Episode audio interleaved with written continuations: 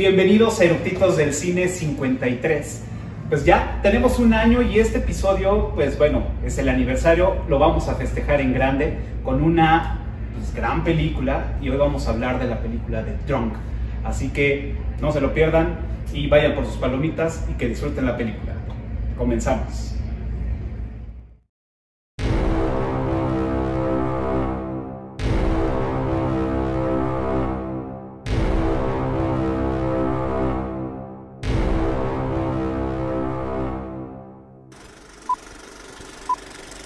¿Ya está grabando?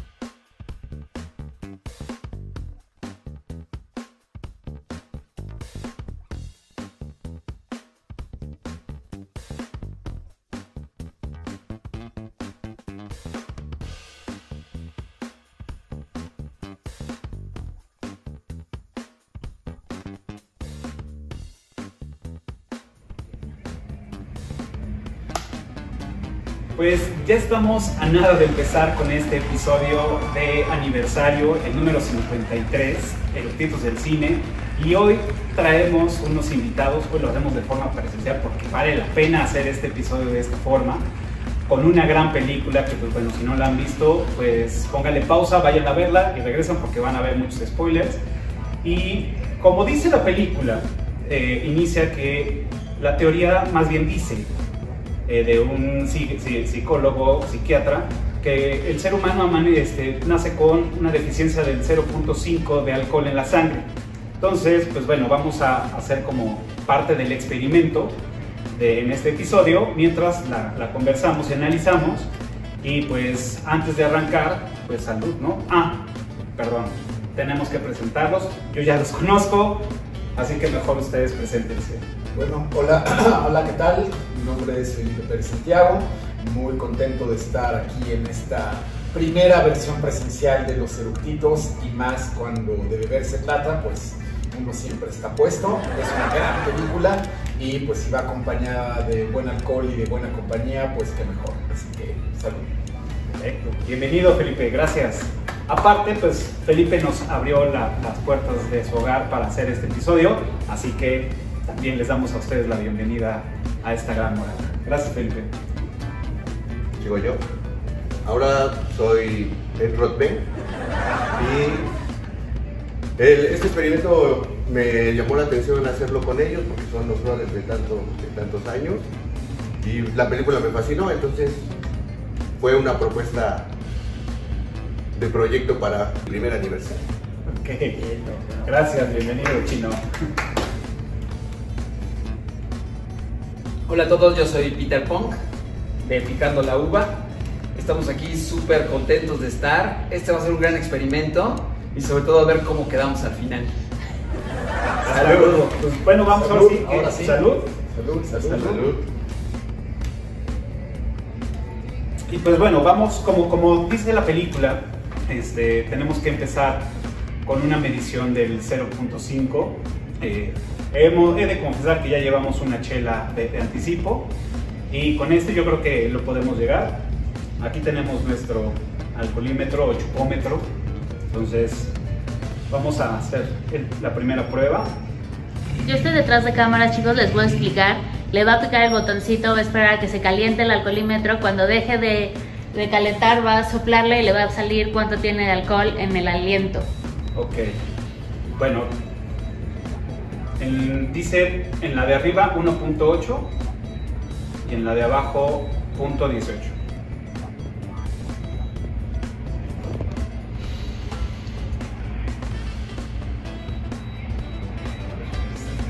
Ok. Felipe tiene 1.7 arriba y 0.17 abajo. No le sé por qué nunca me da. Dale, dale, dale, dale. Ahí. Estoy chavo. Ok, Peter 1.6 arriba, punto 16 abajo.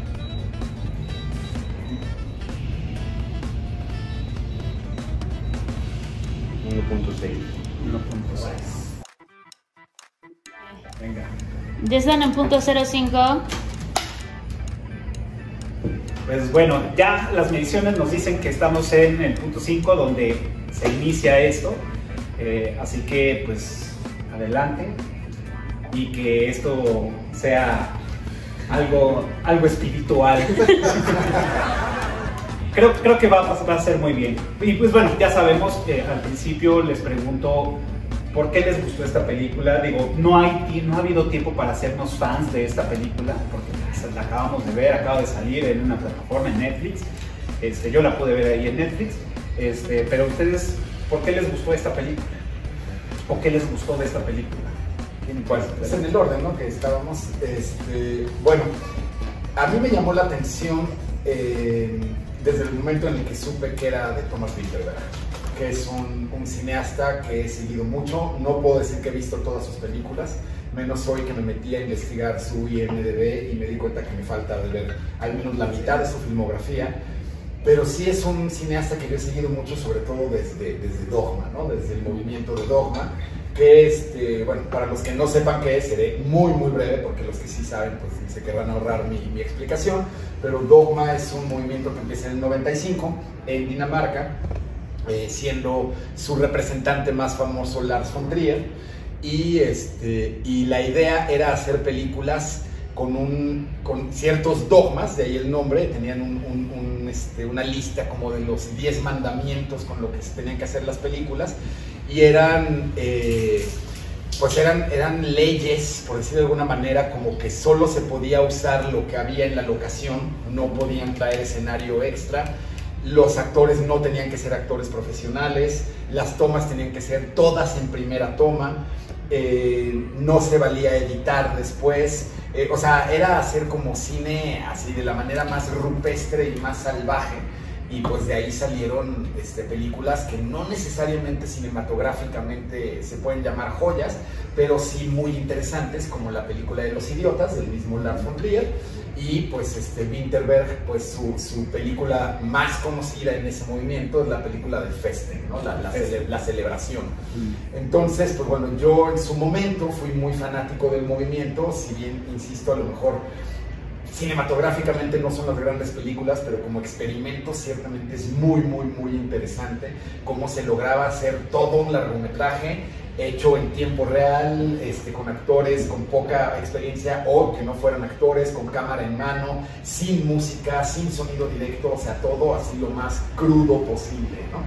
Entonces, pues bueno, cuando ya luego empecé a seguir más la carrera de Winterberg, y pues cuando vi que esa película era de él, pues dije, la tengo que ver, ¿no? Por- por- independientemente de qué trate la película, la veo porque me gusta el director, ¿no? Cosa que hago mucho.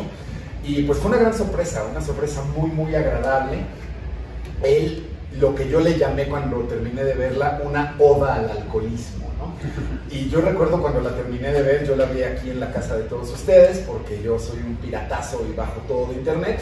Entonces yo la vi aquí y yo recuerdo que cuando terminó la película, no voy a spoilear ahorita nada, ya se spoileará más adelante, lo que yo pensé es, qué rico es chupar, qué rico es ser alcohólico, qué maravilla es el alcohol. Este, o sea, y es cierto, ¿no? O sea, hay muchas culturas eh, donde el alcohol forma parte natural de la convivencia de esas personas, ¿no? O sea, en Francia todos los días se, se, se come con vino, en España es el mismo, el mismo caso. Y, desde niños empiezan a darles alcohol, este, bueno, o sea, le dan alcohol a los niños desde una muy temprana edad. Y pues, o sea, de manera anecdótica, pues yo sí recuerdo que este, cuando yo nací en el 73, soy de una generación mucho más relajada que las generaciones actuales. Y yo recuerdo que mis papás, mi papá me daba de su cuba desde que yo tenía 8 o 9 años, ¿no? Y me decía, ve y prepara las cubas para todos mis amigos. Y ahí estaba yo dándole probaditas a todas. Y era lo más normal del mundo, nadie lo veía mal, ¿no? Entonces, pues creo que el alcohol, digo, no, no voy a entrar en moralismos ni mucho menos, creo que el alcohol llevado de una manera saludable, pues es una verdadera maravilla, ¿no? Y esta película es una oda al alcohol. Sí. Claro, digo, aparte, como dices, este Thomas Winterberg, pues bueno, también como en la, en la película de La Celebración, está de las más famosas que él tiene es Submarino y este, The Hunt, que pues bueno, eh, ha sido creo que hasta el momento, digo, fuera de, de, de Drunk, es como la película más representativa antes del estreno de esta, ¿no? Eh, ¿Ustedes por qué les gustó esta película? A mí me gustó, bueno, Esa de- es tu, tu cámara china. Ah, yo vi el tráiler y nunca me imaginé el película que era. Yo me imaginé tipo hombres de nuestra edad, un poco más grande, pero dije, fue lo que me llamó la atención, o sea, es una pena, ¿no? De, de güeyes de nuestra edad. Pero al verla así te llevas una sorpresa porque es, vas pa- es una de emociones. Primero empieza con esto de que pues hombres que ya tie- caen en el tema de la monotonía, del, del hastío de la vida, de que en el matrimonio a lo mejor ya no encuentran lo que en un principio los motivó a casarse y todo eso. Pero viene el, pues vamos a hacer este experimento, güey. Y brothers que, entiendes, se comparten, bueno, son educadores, pero que tienen tiempo de conocerse y hay una amistad. Y después viene el, el tema de, pues vamos a experimentar y, los lleva, ah, esto está funcionando, pero después como que ya no, y lo vamos a ver, lo vamos a platicar ya en términos más pedos, pero sí me dio una sorpresa, o sea, fue fascinante, desde incluso cómo el que seas alcohólico no te evita ciertos sentimientos, como eh, un eh, uno de ellos que es entrenador, que se afín a un niño y el niño lo estima demasiado. Entonces, si es un de emociones, me trajo... Un sub y baja. Y el final para mí es una gloria, porque es un cabrón que está... Ya, Bueno, ahorita, ahorita, ahorita un cabrón que tiene, un sentimientos, tiene tres sentimientos encontrados, yo lo veo así, tres sentimientos, y entonces, pero el, de final, yo quisiera bailar con ese cabrón. Ah, Y sí, fue, emo- fue emocionante, me gustó. La verdad sí, es una gran película. Y como dices, es también creo que en algún momento de la película te, te, este, te identificas, ¿no? Por decir, en el caso de, de- de convivir así con tus amigos, de echar el coto y, y esa, y esa de irte a un bar a empedar y todo, a, a fin de que uno ya es grande, ya tiene que pagar impuestos y, y trabajar y todo. Pero es lo que significa eso, que no porque ya seas grande y tengas ya compromisos de, de adulto, no puedas hacerlo. Te puedes dar tus escapadas. No puedas bueno. hacerlo. Ajá. Bien, chino. Tú, Peter Punk. Bueno, esta película fue por recomendación, justo. Primero la vio John Ben. Nos platicó, sonó bastante bien y sobre todo que había mucha compatibilidad en la película. Entonces sí, jalé a verla y entonces sí dije, no manches, sí está... Es muy emotiva la película porque justo, ¿no? Como ya mencionaban, hay mucha este, compatibilidad en las amistades, en el grupo, eh, cómo evitar la mordomía, cómo, cómo tener nuestra vida divertida, ¿no? Alegre, darle un sentido. Entonces, digo, la película llega a otros puntos, que igual ya más adelante vamos a platicar, pero en general es algo como muy, muy cercano, ¿no? Muy cercano, muy divertido y comparto con Luis Felipe, ¿no? Eh, la convivencia con el alcohol siempre pues, está agradable, ¿no? Pues bueno, a mí, a mí esta película, eh, pues sí, también fue recomendación, son de las que se tenían que ver en este año, aunque las ganadoras y favoritas al Oscar, eh, pues fueron como muy, híjole, como muy down en, en temas sentimentales, en temas depresivos. Pero bueno, esta película, digo, no he visto todas, pero por lo menos esta película, y, y aquí lo voy a decir, Chino fue el que en, en- en una noche de copas dijo, oye, güey, ¿por qué no lo, no lo hacemos esto? Me pareció excelente y pues bueno, además que, que ya se venía el aniversario, pues aquí estamos, ¿no? Gracias Chino por la sugerencia. Y pues bueno, esta película me gustó a mí por, por esto, o sea, básicamente ya lo que han dicho, este, es una película que, que sí te hace cuestionarte algunos aspectos. Te dice, este, ves mucha familiaridad con, con el tema de los amigos, de convivir, de aventarte unos tragos. El tema de, de- de lo que ya decíamos es ya soy una persona adulta que tengo que este, Ay, pagar gracias.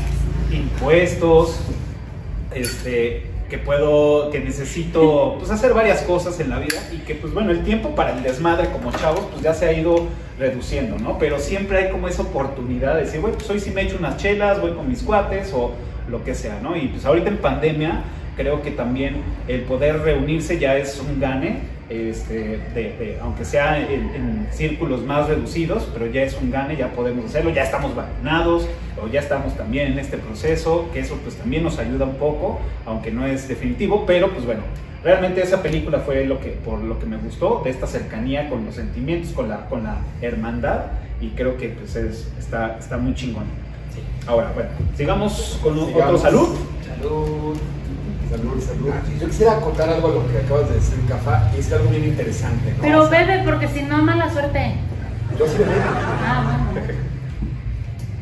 Y es, eh, bueno, en, en- en la audiencia, pues me imagino que habrá, habrá gente Pues igual de, distintas, de distintas edades. Yo también pues, quisiera un refil, por favor. Ale, como saben, está aquí en la, en la, en la dirección de cámaras, Producción. producción y todo, nos está haciendo el paro. Entonces, pues nos está ayudando con el refil. Que ya empiezo a sentir ese calor. Ya se siente calor, caliente, ya, ya se siente. ¿eh? Ya empiezo así como... Muchachos, Gracias. Hacer una acotación, algo muy interesante que dijo aquí mi querido Cafa, y es, si es bien distinta la peda de chavo que la peda de grande. Es muy distinta. O sea, de chavo es como, bueno, parece que soy el mayor aquí, yo tengo 47 años, creo que soy Sí. el mayor de todos, pero bueno. Este, sí es muy distinto cuando uno tiene 25 años, que además pues yo mis 20 y gran parte de mis 30 los viví en, en Holanda, porque viví 15 años allá.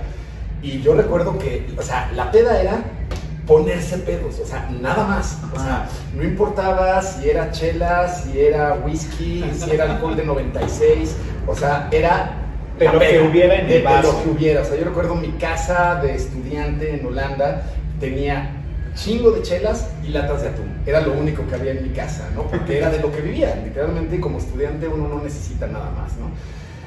Y, y, pues la, la peda es juntarse con los amigos, este, ponerse lo más pedo posible, hacer las tonterías más grandes. Y, y si a uno le va bien esa noche, pues salir con un ligue y, este, y chao, ¿no? Y, y- y poderla seguir por 3, 4 días seguidos porque el cuerpo nos daba para eso, ¿no? Ahora en, en mis 40, ya, ya tardíos, porque ya me acerco a los 48, este, ya la peda cambia, ¿no? O sea, también el cuerpo ya no aguanta tanto, eso es lo, lo primero. Pero sobre todo, ya la peda es más, ahora sí, la convivencia, la plática. Ya uno se vuelve, al menos yo, y estoy seguro que los aquí presentes también, uno se vuelve mucho más selectivo con el alcohol que va a tomar. O sea, ya no es el Gran vino, ya no es el vino de Tetra Pak, ya no es la, la- la caguama así súper chafa, sino ya nos gusta un buen mezcalito, un buen whisky, un buen vino, un buen vodka, un buen Claro. ron, etcétera, ¿no? Entonces, cambia, cambia porque cada, cada etapa, no digo que una sea mejor que la otra, pero yo ahora disfruto la rara vez que me junto con amigos a sobre todo ahorita en la pandemia, pero ya disfruto sobre todo la conversación. Ya no es el desfase, ya no es la locura, ¿no? Ya es la conversación, muchos van o vamos con, con- con parejas, este, etcétera, y, y la verdad es que pues cada, cada etapa tiene, tiene su, este, su encanto, ¿no? Entonces, nada más, pues sí, acotar lo que dijo Cafa, este, pues es muy distinta la peda de cuando uno tiene 25 años a cuando uno tiene 45 años. ¿no? Sí, es porque pues, de, de joven no mides los riesgos y es tomar por tomar. Es, No, aparte las cosas no te pegan igual. O sea, duermes la tres, finalidad duermes es- tres, cuatro horas y te levantas Ya. sin pedo. Pero sí, como decía, la finalidad es, güey, quiero. Ajá. Embrutecerme, a Ajá. como de lugar, ¿no? pero no no, sé si mides voy a el hablar con riesgo. alguien, pero ay. No, no mides los riesgos, ya con la Claro. experiencia que vas, oye, esta peda me fue muy mal porque choqué, porque me caí, porque no sé La qué. regué con la chava que me gustaba. Porque no rendí lo que tenía que rendir. Como bombón en alcancía, ¿no? Y terminas en un ridículo total. Claro. Y, y entonces pierdes puntos. Y ahora ya es con dos, tres. Si, es, si ya sabes que vas a coquetear, pues dos, tres, ¿no? Y si ya es reunión, pues pero ya llevas el alcohol que ya sabes que te sienta bien. Con que, yo ya, por ejemplo, yo ya no tomo alcohol con azúcar, o sea, con refresco, yo solo o agua mineral y mira, las crudas súper suavecitas o a veces nada. Y Claro. Bueno, Y no está el placer de la bebida, ¿no? Sí, ya lo disfrutas. Ya, ya disfrutas el sabor, ya, no solo el ya captas el sabor. Podríamos decir que entonces estuvimos aprendiendo a convivir con el alcohol. Pues también, Sí. sí, fue, fue una experiencia, fue, una- fue un aprendizaje, porque digo yo ahora, a mí, yo soy chelero y soy Sí. whiskero, entonces yo me echo mis chelas, puedo aventarme varias y al día siguiente estoy chingón. Y luego me puedo echar whisky sí también, pero si ya le meto otra cosa, Huevo. no, ya el otro día Pero dolor de ojo. cabeza y mal. No, no, no todos los whiskies te pegan. Ah, eso sí, eso es verdad. Pero de principio era, también, ¿eh? era tomar este, reyes, Ah, sí, porque era para lo que alcanzaba. ¿no? Incluso le pegamos Claro. al leoncito. Lo que alcanzaba. Exacto, justo. Sí. güey. No lo que uno quiere tomar, está No, ¿cuál leoncito? El Tonayan, güey. O sea, el el Tonayan, Tonayan, el Tonayan. el Tonayan con coca y unas gotitas de limón. El león. Salía chingón. Y luego eh, coctelería. Coctelería que, que existían las barras libres en nuestros tiempos.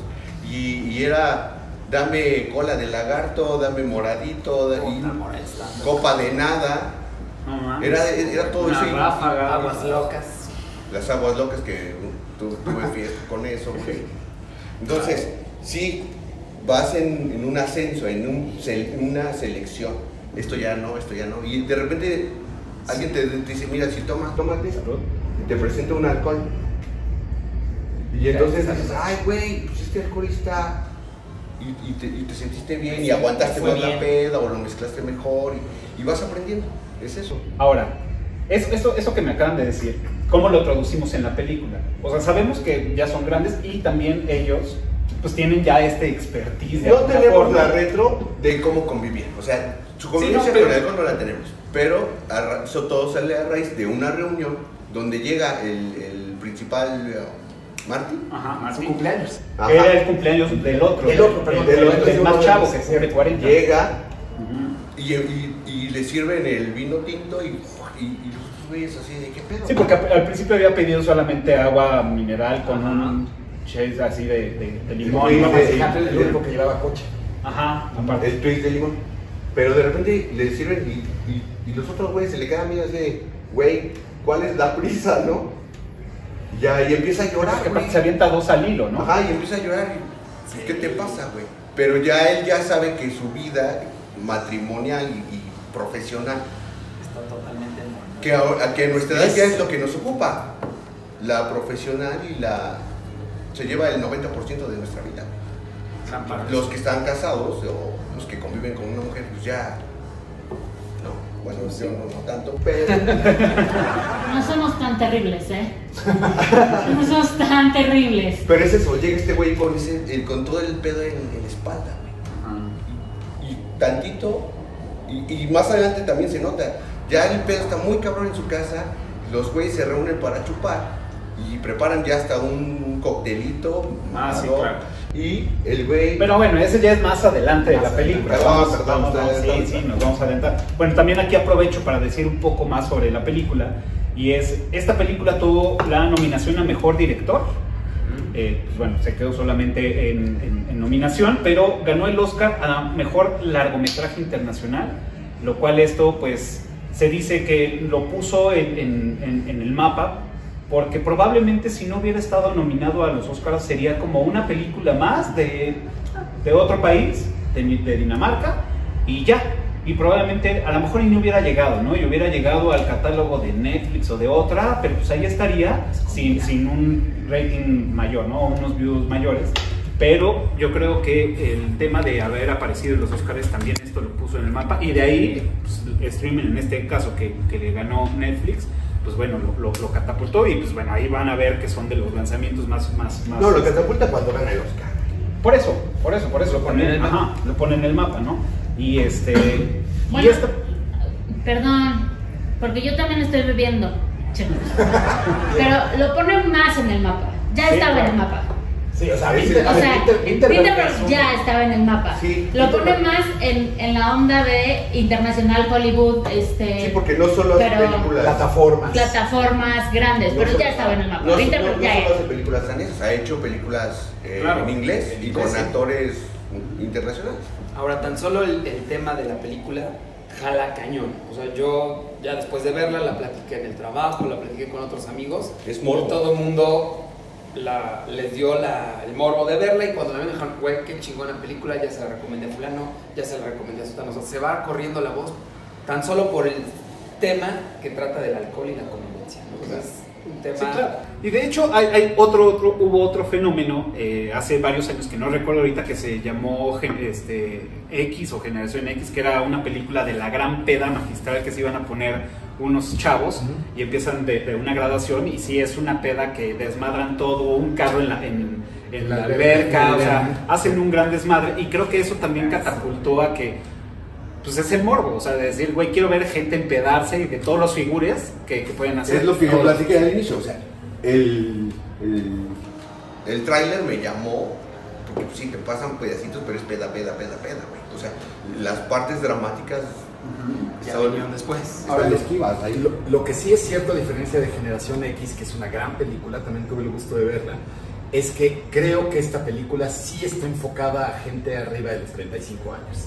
A mí me gustaría saber, si alguien quiere opinar más adelante, lo que sea, pues me gustaría saber cuál es la reacción de un chavo de 23 años a esta película. A lo mejor le da toda la hueva del mundo, no, no, no lo sé, ¿no? O sea, Claro. no sé si le pregunto a mis sobrinos, Es un buen punto. este, digo, me gustaría ponérselas y preguntarles, mis sobrinos veinteañeros, pues a lo mejor dirían, ay, pues esta bola de rucos, ¿por qué, no? O sea, y ellos se sentirían más identificados con el coche en la alberca, ¿no? O sea, Seguramente. este, Y las morras y eh, todo. Exactamente. y No, no, no, pero creo que eh, ese punto es la parte de los estudiantes. Ajá, es- Porque era el punto que- que es, es, es el maestro que llega de una clase de mierda, aburrida, porque el güey no está motivado. No motiva a los estudiantes. Entonces los estudiantes, "Ah, no, pues sí. En, en la clase un güey dice, del- "Es- tu clase está- es una mierda y se sale, güey. Entonces, pero cuando ya el güey está activo, que se empieza a meter, eh, que, que llega a la clase cuando ya está en el punto 5, después de que hablaron que van a iniciar, porque ellos inician y lo vamos a document, lo vamos a ir documentando. Entonces ya este güey, el maestro Mar- Martín, llega ya conectado con el punto Ajá. 5 y la clase mejora.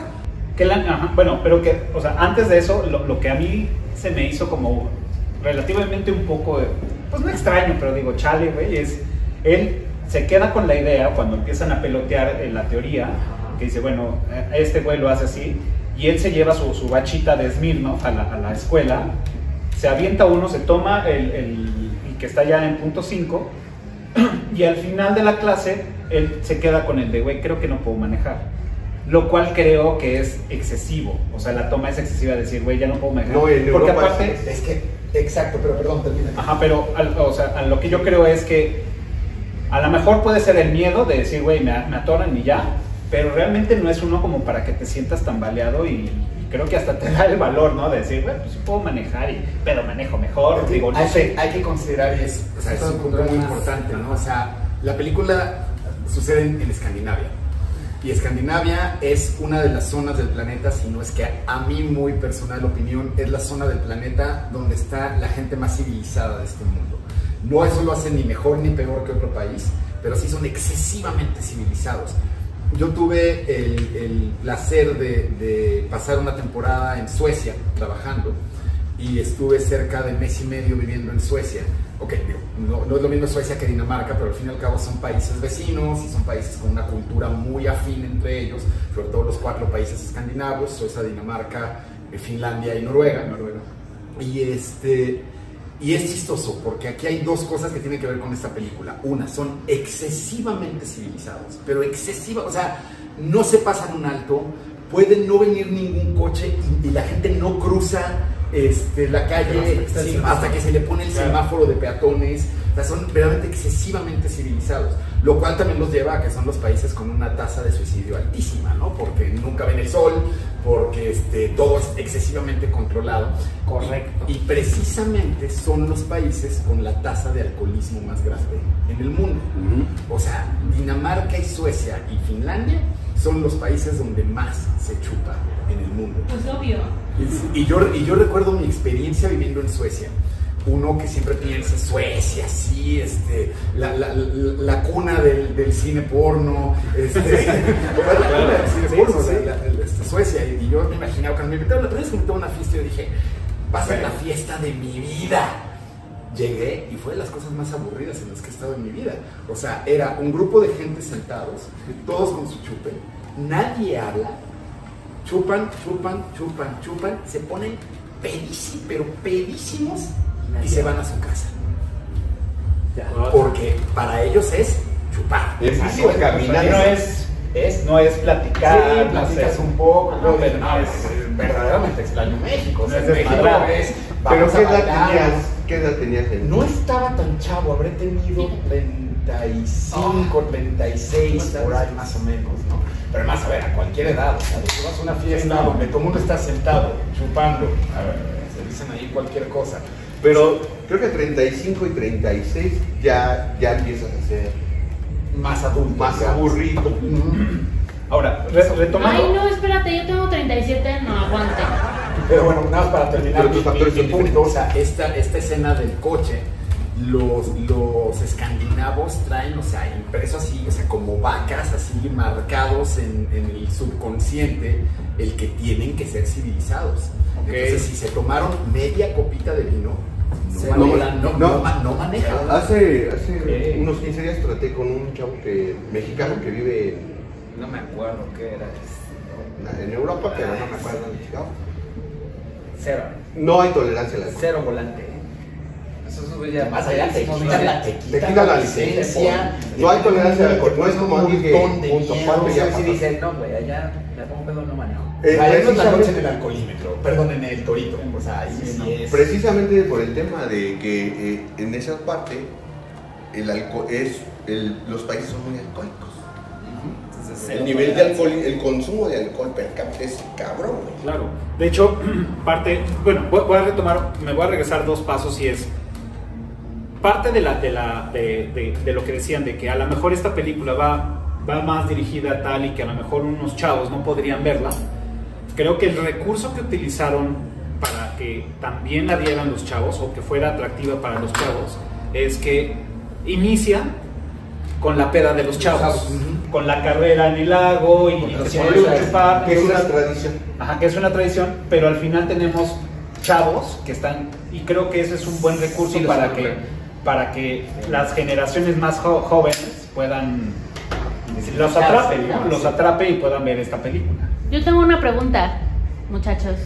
¿Se les antojó hacer la carrera del lago? Sí, a huevo. Ah, no. A su edad, ahorita. A, a Sí, mí no. ahorita. A mí, por ejemplo, a mí no. A mí por la experiencia. A mí no. A mí se me antojó el restaurante. Me gusta con, correr. con los vinos de, primer, de primera clase. Ok, ¿tú sí te echabas la carrera en el lago? Sí. A ver, me la echaba así, pero. No, o sea, se, se te antojó, o sea, dirías, güey, me la pasaría súper chingón, vamos a ver cuánto vomito. No. Casi, Yo casi. no. Yo haría un equipo de grandes contra chicos. Apoyo. Bien. Segundo. Bien. Ok. O sea, cuando la vieron dijeron, güey, sí, sí estaría chingón hacerlo. O ¿Por qué no? mejor la cenita, güey. y- Que obvio, ahorita ya me caga guacarear. Y ya hace años que no guacareo.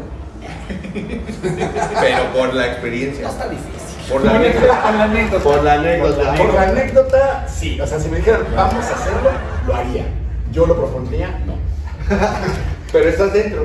Sí. Sí. Por, por la anécdota. Y pues bueno, o sea, de- de- tomando el, el dato que, que nos decía Felipe, es que eh, en este caso en, en Dinamarca el- la, la edad permitida para tomar alcohol es a los 16 años. Y estuvieron este, los varios, varios este, bueno, el gobierno estaba sugiriendo pasarlo a 18 años. Y lo cual pues la gente se puso así como, Mames, no, ¿cómo? ¿no? Y los que se opusieron a que no sucediera eso fueron las personas mayores que decían, güey, es que yo me acuerdo de las pedas que me ponía a esa edad Que a todo. y no quiero, no quiero que ellas se, se lo pierdan. Entonces fue una ley que se, que se, se echó para atrás y ahorita en Dinamarca la edad permitida son 16 años. Creo que allá sí respetan la ley, porque aquí para comprar alcohol es 18 años. Ajá. Pero todo el mundo agarra la peda desde los 13. Sí, Sí. Es, la, es la verdad. Porque incluso hasta tus papás te lo sirven. O vas Sí, a tener bueno, tu todo. mi papá me lo daba a los 8 años. Exacto. Prueba tu cubita, mijo. Vas a tener tu fiesta, bueno, mi papá no, pero este, ya te procuran, vas a tener fiesta ahora. El límite va a ser lo que compre y eso es lo que va a haber para todos. Entonces aquí si el límite legal es 18, pero para comprar. Pero quienes no nos pusimos de los aquí presentes una mega peda a los 14 años. 13, 14 años. Bueno, No, Ale dice que no. ¿Cuál fue, a qué, a qué edad fue tu primera peda? A los. En tercera prepa, que es que 17, 18. No, mal, no te. Sí. No, yo ya en segundo de secundaria. Bueno, yo igual, en la segundo, secundaria ya segundo, apenas. tercero hígado ya nuevo. En ese entonces funda. No tomábamos, tiene nuevo, por eso pueden tomar todo lo que toman. tona- tomábamos cerveza, pero como no nos ¿no? poníamos tan pedos y para lo que nos alcanzaba era una viña, entonces mezclábamos chela con viña. Y Es era una bomba. ¡pum! o sea, ya bomba. alcanz- alcanzábamos la peda que queríamos. Justo para que, bueno, nos íbamos de pinta, nos echábamos nuestras chelas con viña, nos poníamos pedos y todavía nos quedaba como un par de horas como para que se nos bajara y llegar a la escuela a la hora de la salida y que nuestros jefes No, pero Eh. ya existían las teorías. Mastica papel de. Ah, papel de Ah. Y ya Para no no- alcohol. Y ahí tienes los pendejos masticando. Con O, petróleo. eran este, las hojas de algunas plantas. Para el olor al cigarro. No, eso para era el olor del al cigarro, exacto. Para el olor Porque del cigarro. yo ya le entraba. Pero lo hacíamos Sí. a los 14 años, Exacto. no a los 18. A los 18 ya la comprábamos. A los 14 nos robábamos la botella del jefe, nos, nos, este, Bueno. pedíamos al hermano mayor que la comprara, etcétera. Cabe mencionar que con mis primos me puse mi primer peda onda 7 años. Porque se fueron los papás, nos dejaron mis primos, que, que eran dos mujeres, un primo que pues, ya no anda con nosotros, y yo. Y en la cantina tenían todas las botellitas de esas mini. No, man. Las abrimos y, Pelas. y huevos, güey. ¿Qué pe- Cuando llega ya el tirado, güey. El otro güey ya no podía subir las escaleras. y, ¿Qué hicieron? Y van a la cantina y ven los cadáveres. Sí. Porque en ese entonces mi- mis papás iban a uno que se llamaba Maunaloa, que estaba Ah, en- sí, claro, ahí en, en, en el Insurgentes. 10, ¿no? Ah. En el No. 10 al lado del News, el Maunalo estaba Ajá. Ah, no, no, no estaba en el G10, tienes razón, Sí, al lado del News. News. Tiffany son De, no, era todavía News, bueno, sustantivo. Y Ajá. entonces estábamos, teníamos llenos de donde les daban los tragos que eran unas botellitas de negras, unas figuritas, unos tote negros, güey. Y ahí les servían sus tragos, no sé si se los regalaban o sus güeyes se los chingaban, pero ahí está, había un chingo de esas, güey. Y los botellitas y mis primas y mi primo y yo las chingamos. Y a los 7, 6 años nos pusimos mi primer peda.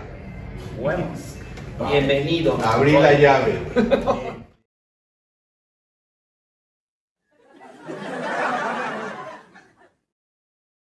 Pasa- Mayoría ya está en punto 95. Veamos, tienen que beber más alcohol directo. ok. Pues bueno, ya la producción ya nos regañó, ya nos dijo que pues nos hace falta beber más, así que pues salud.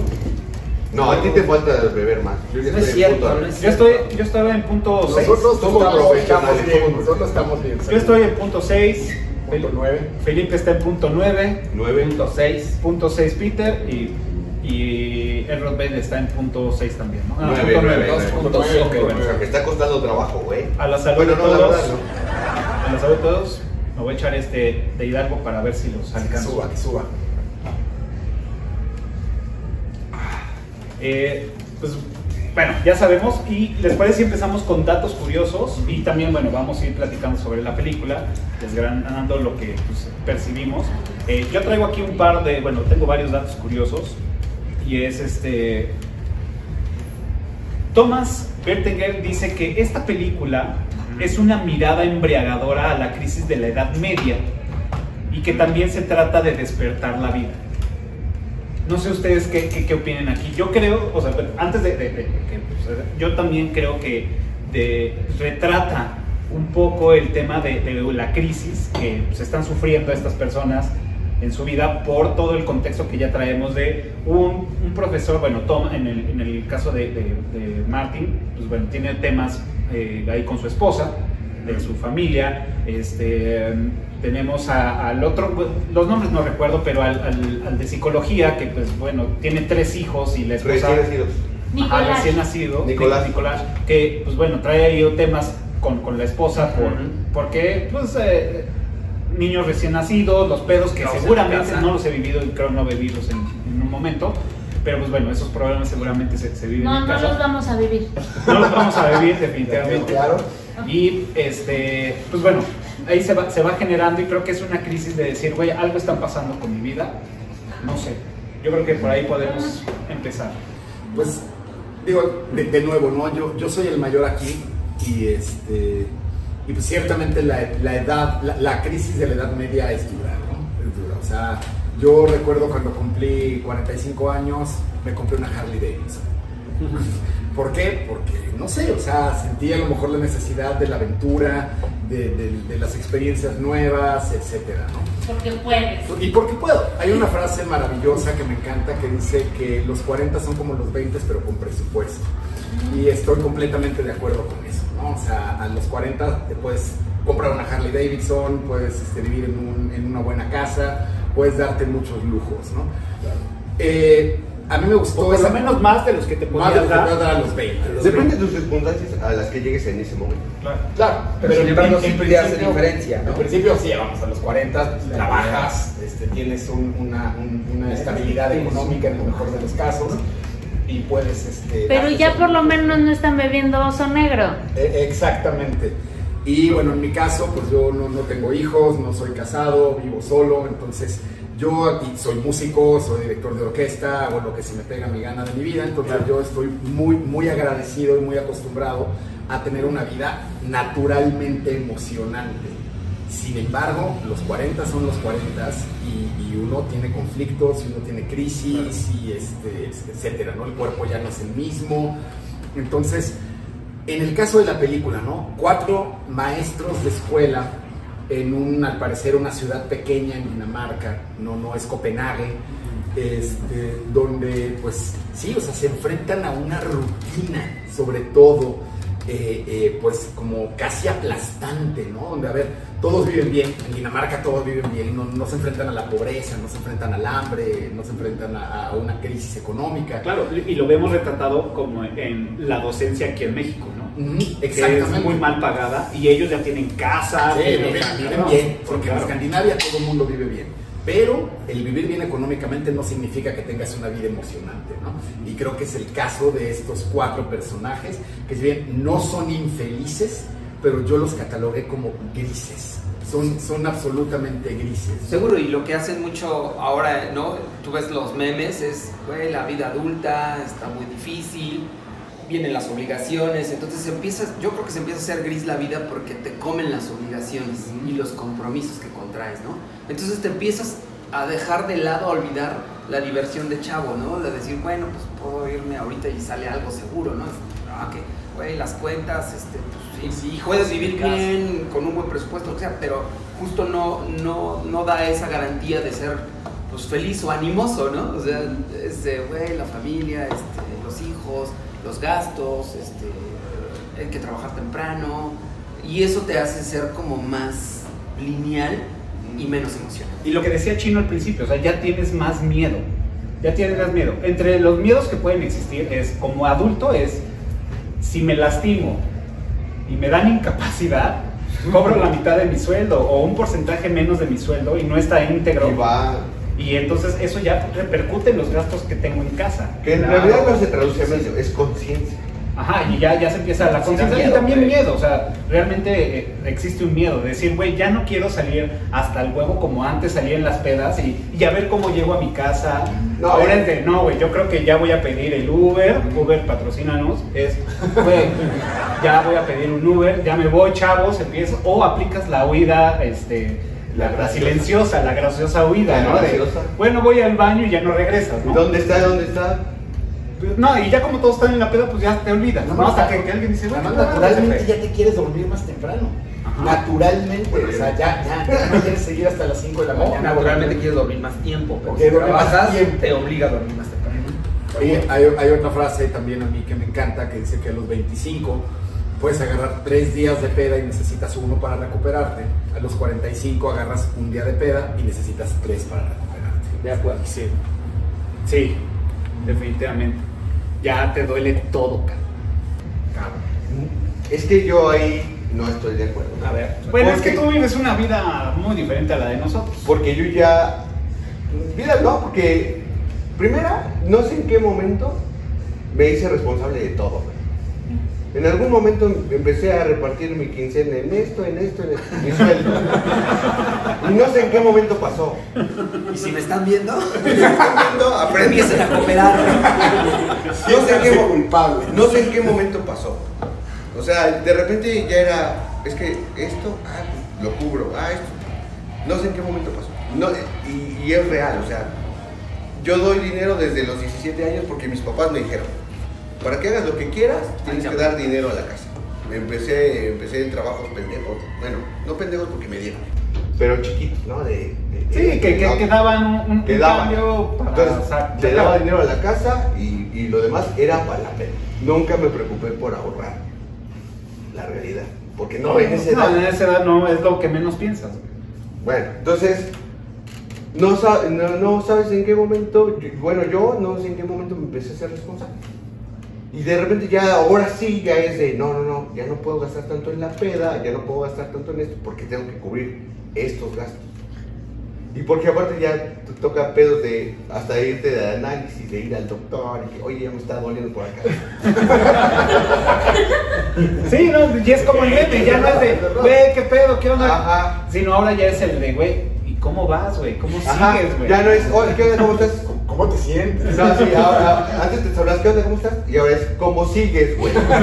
Te saludas, ¿cómo sigues? Y eso Ya. que no hemos llegado a los 50, que es la edad promedio de los personajes. Que, que es, un, que es un tema que yo no quiero decirle edad media porque no sé cuál es la edad media. El promedio podría ser en 40, 50, pero no lo creo. Es que más bien yo creo que eso, va- eso, eso se va definiendo conforme a cada quien. Exacto. O sea, conforme a cada quien cómo va viviendo la vida y cómo se va desarrollando. O sea, depende mucho tu núcleo familiar de cómo te vas desprendiendo. A lo mejor hay banda que dice, güey, yo me desprendo y soy totalmente eh, autosuficiente y yo me preocupo exactamente nada más por mí porque mi familia puede tener sus pensiones y todo y se puede mantener. Y por el otro lado hay también banda que dice, no, pues, me toca a mí ser el sustento de la casa, güey, entonces tengo que aportar, güey. Entonces yo creo que la edad media se va, eh, va haciendo diferente Exacto. conforme a cada Por eso no quiero decir su- edad media. Ajá. En, en la película los, lo- los tratan como hombres de, de edad media.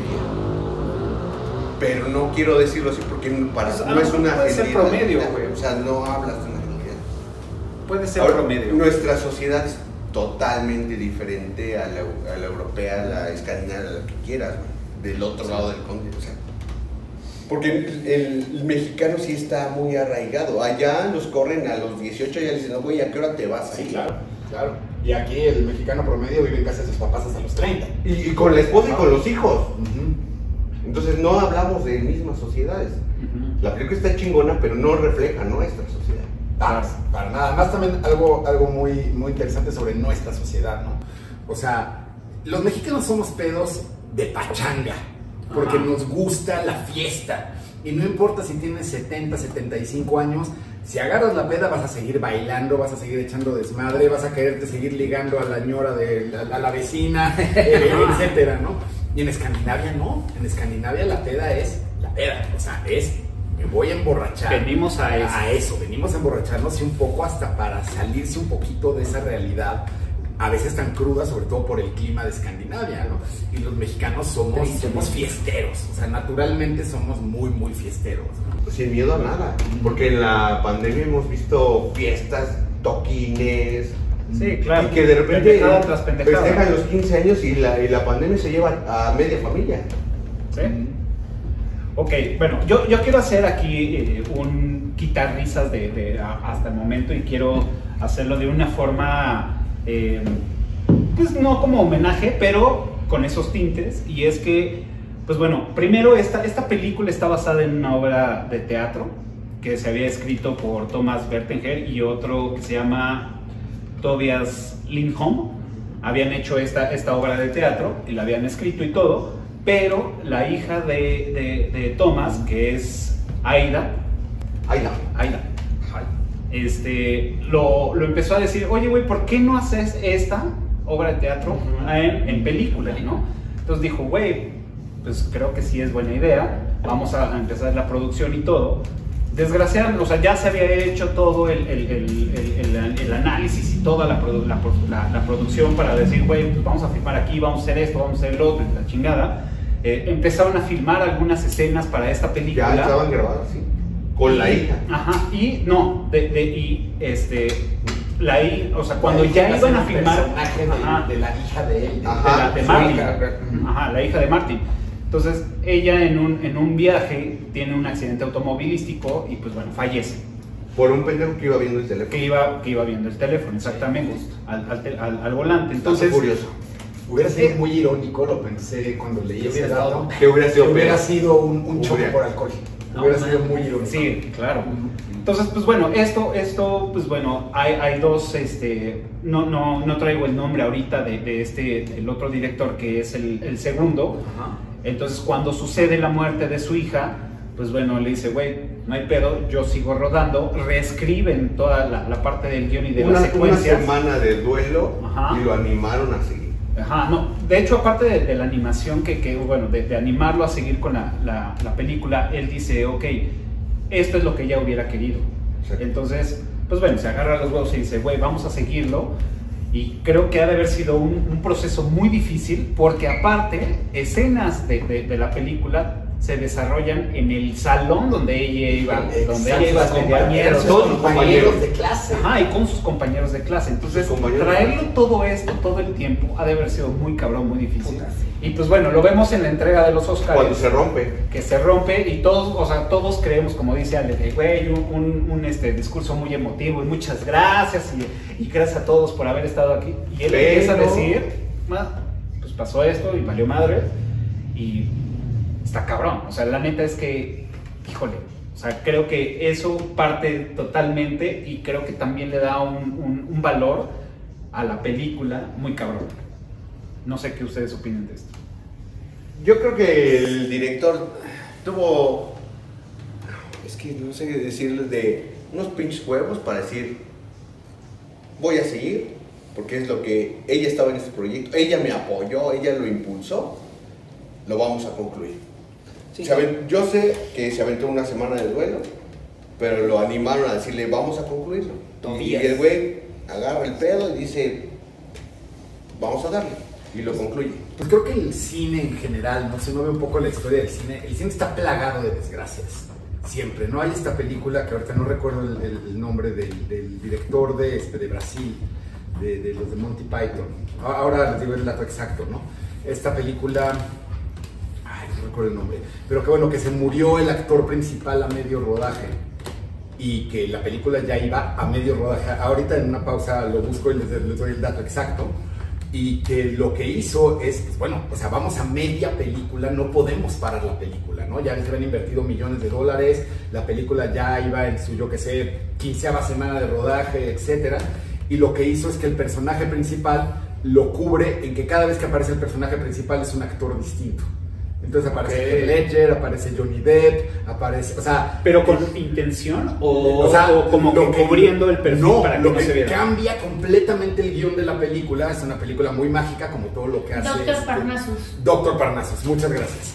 El, el- el- el- el Está imaginario del Doctor Parnassus. Esa es la película, el imaginario del Doctor Parnassus. Y, este, y el actor principal eh, eh, fallece en medio rodaje. Y lo que hace el director es que, eh, o sea, cada vez que aparece el personaje principal, aparece con un nuevo personaje, pero le da un, giro como completamente mágico, como que el personaje principal está cambiando de personalidad todo el tiempo, ¿no? Y acaba siendo una película extraordinaria, maravillosa. Terry Gilliam, ya, ahora sí. Terry Gilliam, el imaginario del Doctor ahí está el, ahí está el, dato duro, ¿no? Y, y pues sí, o sea, el cine está plagado de, este, de- de desgracias, el mundo del arte está plagado de desgracias, entonces pues sí, o sea, sí hay que admirar este, las pelotas de Thomas Winterberg de, de seguir rodando una vez que había muerto su hija, pero ahora sí, que como dice el- la famosa frase, el show debe continuar, ¿no? Show Sí, debe eh, como hablas de dramas, me viene el tema del cuervo que mataron a Ah, claro. Manolín. Manolín. Pues que sí. de hecho hasta un actor mexicano en una película de esas piteras que es el cine mexicano, de Narcos, un actor también le tocó disparar y mató a otro cabrón. Y ya Sin no, querer. no Sí, me acuerdo. En el, en No el me tema de la, de la utilería, debes de tener unos protocolos cabrones. Que precisamente fue lo que pasó en la película del cuervo. O sea, ahí falló el protocolo y alguien seguramente fue una mala onda y metió balas de verdad donde deberían de haber salvas. Y es una gran escena que utilizan la escena Exacto. o sea, la- aparte que huevos de, de- de- del director y de todo, o sea, conseguir el, el consentimiento de, De la familia. familia. Es decir, güey, queremos utilizar la escena porque me imagino, ¿no? Quedó muy chingo. Quedó- es real, güey. Verga, ¿no? Y eso va a causar morbo. Tú lo anuncias como se murió, la, la saco. Y el pinche morbo de ver la muerte la real. muerte real. Y además, pues bueno, en producciones, como cualquier producción eh, hasta mediana de cine, participan o participamos los que hemos hecho cine, cientos o miles de personas. Alguien se va a enfermar, alguien se va a morir, alguien le va a dar una crisis nerviosa, etcétera, y de nuevo el show debe continuar. O sea, nosotros no sabemos si en Star Wars, por decir un ejemplo súper típico y súper cliché, pues si el del café se murió, si el, el cargacables este, se, se enfermó del estómago. O alguien de la producción. Eh, eh, y, y- y- Son parte de la producción. y tiene que continuar, porque en el cine, lo que yo he aprendido a, a- a base de hacer muchos años música para cine, es que somos un, un, más en una maquinaria gigante.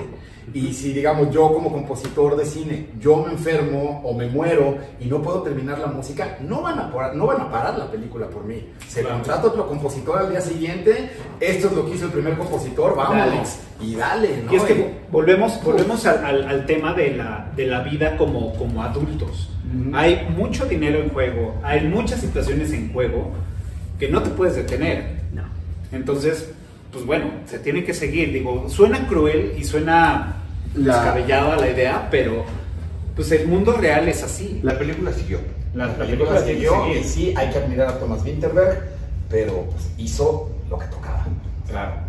Tengo una pregunta también para ustedes y es, dicen, se rumora, se rumora que van a hacer una versión gringa de esta película. Wow.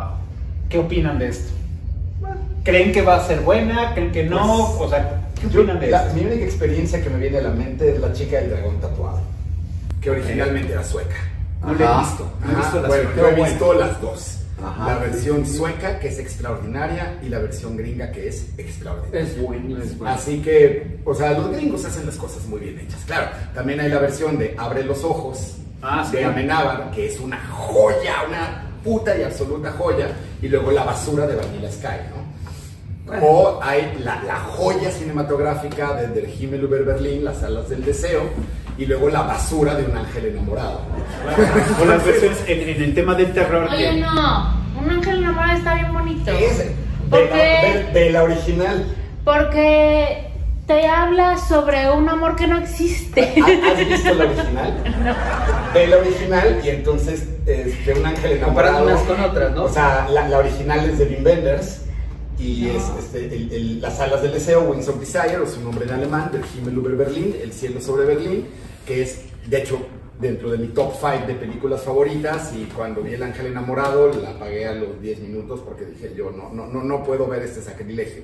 Pero, hablando de películas escandinavas, para mí La chica del dragón tatuado, No, la versión sí. gringa Quedó es muy buena. tan sí buena esa. como la versión este, original. No, tengo que ver la versión O original. Bad Boy, la versión, la versión coreana, que es brutal. Ay, la pues. versión norteamericana es muy buena. Es muy, muy Bueno, buena. yo tengo otro ejemplo, por decir, para los que son amantes de, de la película de, de- de terror, es las de Laro. Las Las de de, Laro. Laro están muy bien producidas, tienen unos buenos Es que eh, la- temas. le meten más producción. Ajá, le mete Le meten producción al susto. producción. Al susto, tal cual como al susto, al- al- a la imagen Digamos y que- todo. Pero, Pero las es que hay más lana. Pero las, la no, no, no, no, producción. de- de- o sea, bueno, sí, efectivamente hay más lana. Pero el tema de las de, de las del Las aro japonés, puta, es un terror psicológico que te lleva a otro pedo, güey. A diferencia de, de- de lo visual de las gringas. Ajá. Entonces ahí ya Creo que vemos los gringos estas- son más visuales. A mí me gusta, a mí me gustan que las la gringas, a pero las japonesas, Le haga con quién la va a dirigir. Toma 4, en general están arriba de punto 8.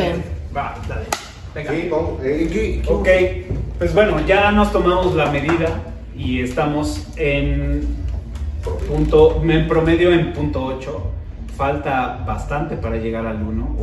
Eso requiere más alcohol, Más más, compromiso. más- más esfuerzo, Más Más, compromiso. más compromiso. más Es compromiso. compromiso. Nos falta más compromiso. Mira. Híjoles. Ok. Uh, esto, esto, estuvo bueno. Ay, güey. Ok, pues empezamos con, bueno, seguimos, ¿no? Porque ya, ya habíamos empezado. Seguimos con los datos curiosos. ¿Alguien más tiene, trae en la mesa datos Yo. curiosos? A ver, venga. Bueno, por favor. Eh, digo, ya lo deben saber, ¿no? Pero los cuatro protagonistas, el director, tenían sus reuniones para ponerse pedos y viendo en YouTube cómo actuaba gente borracha para poder hacer la actuación precisa, ¿no? Entonces, tuvieron que vivirlo, tuvieron que vivirlo en carne propia, el efecto del alcohol para poder este, desarrollar la película, ¿no? Entonces, ese dato fue así como que, güey, sí es cierto. Mm, No lo sé. Bueno, Sí. no, es que aparte es, es, ok, como actor tienes una formación, o sea, tienes una formación y seguramente tienes eh, clase, este, número 30, cómo actuar pedo. Y el ¿no? famoso método Stanislavski. Que ahorita, si quieren. ahondar- decir de una vez, una vez, vez. termine Cafa, por favor. O sea, es, no, o sea, como actor, pues puedes actuar por, por tu experiencia, de cómo has estado pedo en, en, en alguna situación y dices, güey, pues habla así, medio barrido y los ojos medio desorbitados y, y ya chingón, ¿no? Pero creo que eso es súper complicado llevarlo a una pantalla creíble. Entonces, pues bueno, o sea, seguramente es estos güeyes, como, como bien lo dice Peter Pong, es, bueno, pues vamos a ver videos como la banda está peda y traducirlo. Y obviamente buscar, seguramente buscar videos pues de gente de la misma edad, porque no es buscar videos de, de chavos que pues bueno, ellos están en pine y en pine y en pine, shot, shot, shot, shot, shot, y ya como uno grande, pues ya no lo, ya no haces esas, esas pedas de decir, shot, y ya, güey, güey, tú castígate y ya date, Pero- ¿no, güey? Te comprendemos. Aquí yo voy a entrar. ¿Les creyeron que estaban pedos? Sí, Sí, sí. lo hicieron muy bien. Sí. Lo O sea, es una bien. actuación de Es- todo. Es, brutal. Muy, muy. Todo el mundo creyó que estaban pedos y que sí Seguro, estaban yo se la compré perfecto. Vol- Volviendo a lo del método Stanislavski, que no sé si es el caso de esta película, no lo sé, no quiero decir que es un dato curioso. Para los que no estén familiarizados, el método Stanislavski es este, un ruso apellidado Stanislavski que más o menos, espero no equivocarme en las fechas, más o menos en los 50, 60, desarrolla un método de actuación que era el método vivencial. El método vivencial era, si voy a representar a Hamlet, es me voy a convertir en Hamlet durante el tiempo en el que esté representando ese personaje. Si voy a representar a un asesino, bueno, es un poco peligroso, pero bueno, tenían que entrar en esa locura. Un gran ejemplo, y eso Ale, Ale le va a gustar el- el- el- este, la- la- el ejemplo que voy a dar, es el ejemplo de Joker, que este, que este eh, Joaquin Phoenix realmente entró en el personaje hasta estar al grado de la locura, o Heath Ledger, que dicen que se encerró en un cuarto de hotel y empezó a copiar los, Ya, los ¿a dónde le movimientos del cantante de Sex Pistols, Johnny Rotten, si bien recuerdo. Eh, si no alguien corríjame por favor. Este, y, y entrar en esa locura. Ese es el método stanislavskiano, ¿no? O sea, de me convierto en el personaje durante todo el tiempo que dure en la época de Stanislavski, la temporada de teatro, o en la época actual, el rodaje de la película, ¿no? Entonces, no sé si sea el, el- el caso de esta película, pero sería muy interesante saber si los actores realmente estaban pedos mientras interpretaban a sus personajes. Mm, No, no menciona mientras interpretaban donde yo leí, pero sí menciona que se tomaban sus sesiones para beber Ajá. y analizar este. eh, No, de hecho, de hecho, cuando terminaban las filmaciones, o sea, como dato curioso, dice que terminaban las sesiones del rodaje Ajá.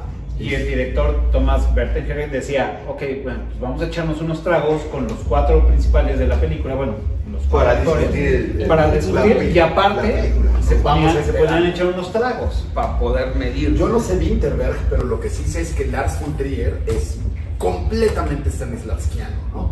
Y hay una, hay una anécdota de Dancer in the Dark que la cuenta Bjork, la anécdota la cuenta Bjork, que dicen, bueno, todos los que vieron esa película este, saben que el personaje de Bjork vive una crisis terrible que la, la- la- la lleva al borde de la locura. Y decían que el Lars von Trier la llevó al borde de la locura. Y ella cuando terminó esa película dijo, yo le agradezco a Lars von Trier haberme llevado ese límite, pero no quiero estar ni siquiera en el mismo continente que él. Eso fue la, la declaración de Bjork von Trier sobre hizo- cómo la llevó al extremo de la locura. Fondres hizo el, el, el guionista de, de- del director de. Y por eso fue su primera y única película. Probablemente. Y, igual también esta chica, ¿cómo se llama? Esta, ay, esta chica guapísima, la que sale en Spider-Man. Este, ¿En, en las nuevas en o en las, las viejas? en las nuevas, este. Ah, sí, la- sí, ¿Zendaya? es- No, no, no, la, la En las en nuevas es en Zendaya. entrevista con el vampiro, el de Chavita. Ah, sí, Ah, bueno, en, la- en las ok. viejas, esta... son las viejas. Son las Kristen viejas, perdón, Dunst. más bien. Cristo. Kristen Dunst. Eh, Kristen Dunst. Kirsten Dunst. Cuando hizo Melancolía con Lars von Trier también dijo, no quiero volver a ver este hombre en mi vida. Que tenemos que hacer un episodio de eructitos de, de, estas- de esta De- trilogía. Lars von Trier. que la Pero ya, ya no como película, ya como director. Hablando de. Entonces, Ajá, Lars von Trier es claro. 100% Stanislavskiano. O sea, él hace que sus actores, si Viva. van a vivir la locura, los lleva al grado de la locura. Entonces, bueno, Winterberg no es tan este, dogmático, ahora sí sería la palabra correcta, no, sería, no es tan dogmático como Lars von Trier, pero pues bueno, a lo mejor también hizo que sus actores experimentaran esas borracheras. ¿no? Claro, y de ahí partimos Sí. sí. con, como, con, con- como otros. Ya, ya se me está trabando. Ahora sí. Como otros, como otros directores. Eso es buen sí. Como este Kubrick, que los llevaba al extremo Ah, y les hablaba al oído a otros actores así de trata de la verga esta vieja y a toda la producción, trata a esta, a la, a la que interpretó en The Shining, Mm. de mala onda, para decir, güey, interpreta el, el- el papel como una mujer desesperada por la escena.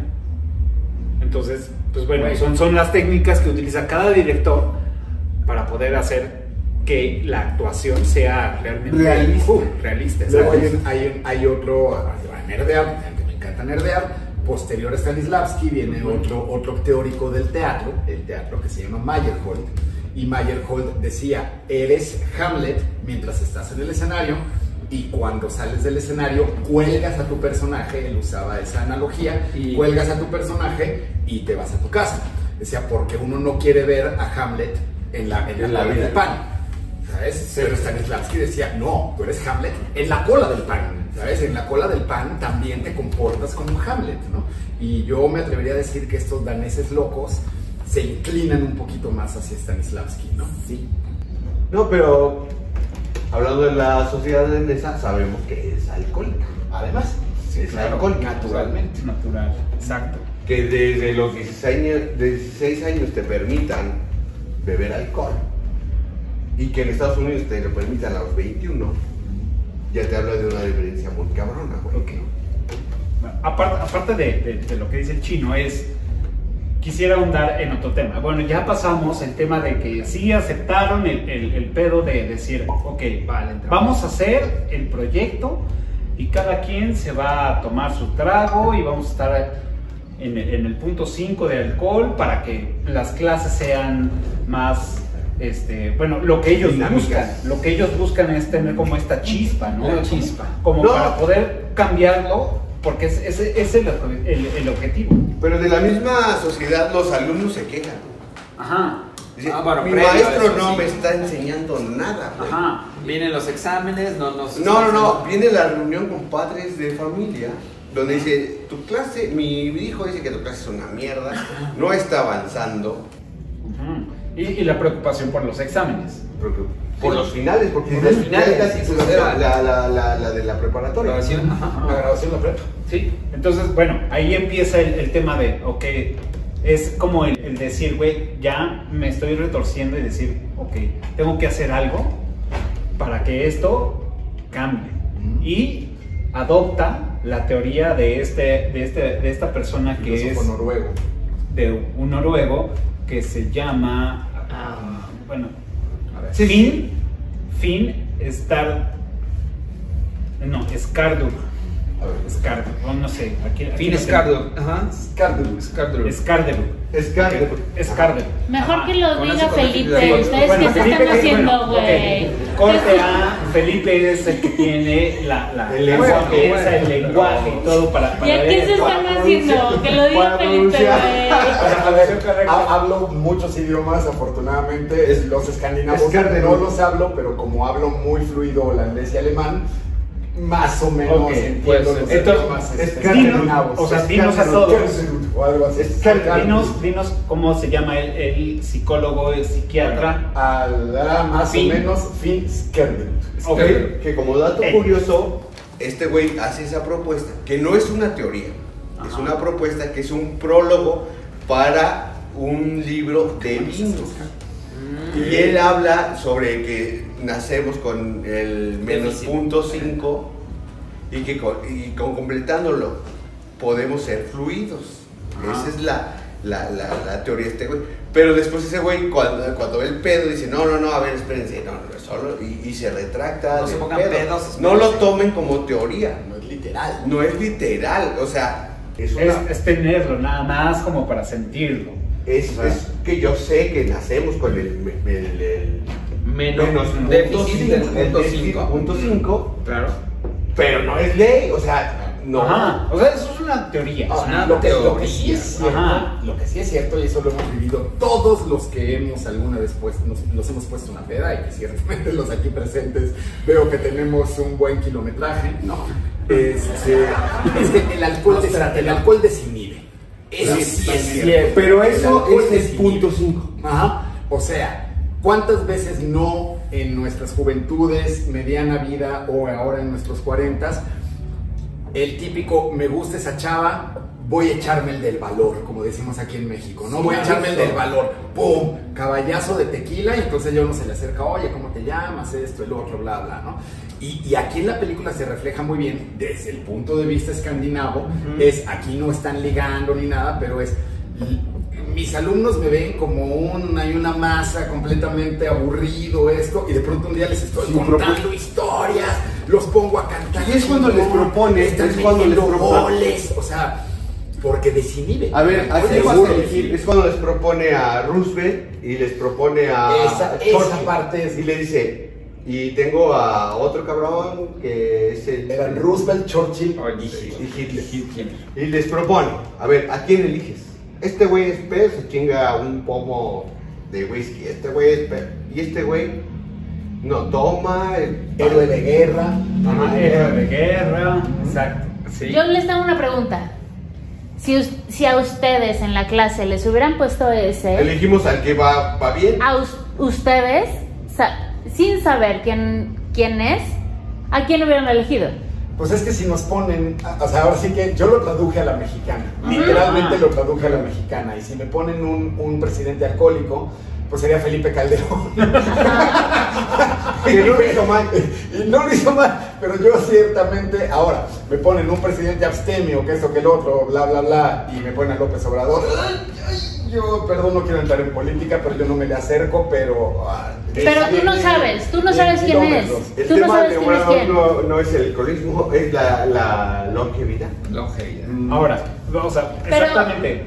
O sea, A ver, otra vamos vez. para concluir. A ver. Ustedes también, si estuvieran en el mismo salón de clases y Con les la misma hubieran edad. con la, o sea, Sí, es que exacto, son no, no, ahorita tengo tres presidentes, uno que es alcohólico, que le pone el cuerno a su vieja, este, que hace políticas liberales, otro que es vegano, que le respeta a las mujeres, que este Héroe de guerra. héroe de guerra, y otro que también toma alcoholes, que tiene sus affairs, que no sé qué. ¿A quién escogen? Ahorita, yo, yo hoy. tengo una respuesta muy clara. Como músico, voy a hablar como músico. Al verde, ecologista. Uno, uno- uno de mis héroes, héroes absolutos como compositor que soy, un compositor que admiro muchísimo es Astor Piazzolla. Un compositor argentino de lo que se llama el nuevo tango y etc. Me conozco muy bien su obra, me leí sus biografías, etc. Y en una de sus biografías al maestro Piazzolla le pregunta, maestro Piazzolla, ¿usted con qué criterios escoge a los músicos que van a tocar con usted? Y él dice, nunca confiaría en un músico que no bebe alcohol. Claro. Ok, hablando de músicos, pero, o sea, para mí una persona sin vicios, sin el menor vicio, el que sea, fumar, tomar, meterse un churrito de vez en cuando, o hasta el vicio de hago ejercicio como maníaco, o Pero- soy súper mujeriego, lo que sea. Una persona sin vicios, para mí no es de confiar. Pero como No es preparatoriano, auténtico, como es que no es- es vicio. No, no, no. Seguro como vicio. preparatoriano. Exacto, Como acuerdo. preparatoriano. Que en la, eh, te pregunten eso. Pero es que también no es que más bien son- son preparatoria. clichés, Exacto, no es la preparatoria de nuestra edad que la preparatoria de los jóvenes actualmente, ¿no? Los jóvenes actualmente todo tiene que ser políticamente súper. En la época que te tocó. En la época que me tocó, para mí, insisto, yo sí me identifico con el maestro Piazzolla, es yo no confío en una persona que no tiene vicios. Yo, yo, ¿A yo, quién o sea, a- ¿A a- a Churchill? o sea, Yo, yo- es que, es que es Churchill que- es uno de mis grandes héroes. Ajá, es que o sea, es un héroe. es- que- porque por la historia te lo cuenta. Es que- un héroe. lo, lo que dice. una botella de whisky diaria. No, no, no. Ese güey se chupaba en el desayuno No, no, no. un, un, No, un- un- trago de whisky. Durante el día, dos botellas de champán. Y Oh. al final remataba, no me acuerdo si con whisky o con otra cosa, para cenar. Y además no paraba de fumar este puro. Puro. Pero el- día, el día de Churchill, me despierto, desayuno un trago de whisky. Durante el día, dos botellas de champán. Y al, al final, Creo que ya, era no- ya no me, acuerdo- ya no me acuerdo. No me sé qué era, no sé qué. No me acuerdo qué tomaba. brandy con lo que cerraba. No me acuerdo qué tomaba. Pero al final, el, el pedo es, no importa el alcohol. Todo el día estaba chupando Pedo. en sus alimentos. En sus pues, alimentos. Fue, Ahora, yo, fue, fue el cabrón que encaró a los nazis, ¿no? O sea, fue el cabrón que- por que- decir, a lo mejor, a lo mejor estoy influenciado por, por la historia, pero yo confío un cabrón, en un cabrón que dice, güey, nunca voy a tomar antes del desayuno, güey, tienes mi voto. Ese güey desayunaba. pero, whisky. pero No, no, no, ese güey, ese güey, ese güey, ese güey No, no, no. tomaba después del desayuno. Ahora, No. ¿confiarías en alguien? En el- no, no, en el ¿Confiarías en alguien desayuno. que no bebe una gota de alcohol? Que no se fuma no, un cigarro. no, creo que, que no. que no, que no, O sea, no preparatoria, ¿no? chicas, chicos o lo que sea que sea su gusto. La, teoría de, diría, como una civilización bien puesta y todo, sí, pero aquí en México no. No, no, no. Olvídate, es- como preparatoriano, no, No, tomas a un güey no. que toma alcohol y, y no le dices que sí al güey que toma alcohol. No. Sí. Sí, no, no, totalmente. Nos queda, claro. Pero no como. O sea, es más, es de más, algún modo es estás consciente de que el alcohol es malo. Es más. De algún modo. Ajá, te voy, te voy a decir. Ya no, güey. O sea, yo, o sea, ahorita, ahorita, ahorita, en este Ya momento, No me hagas emputar. en este momento, Estamos un par de- Güey, ya no. En Antes este- sí.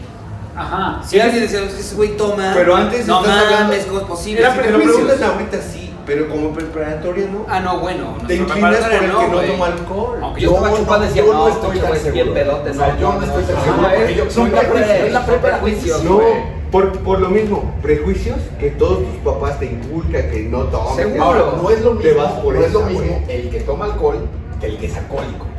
Hay que también hacer la diferenciación. Justa medida. yo tomo alcohol. medida, güey. Yo Que en la película, que en la película paran porque saben que ya se están volviendo alcohólicos. Ah, bueno, sí. Justo paran porque Pero ya ven que hay problemas. De Desata la problemas. mediana edad, No, güey.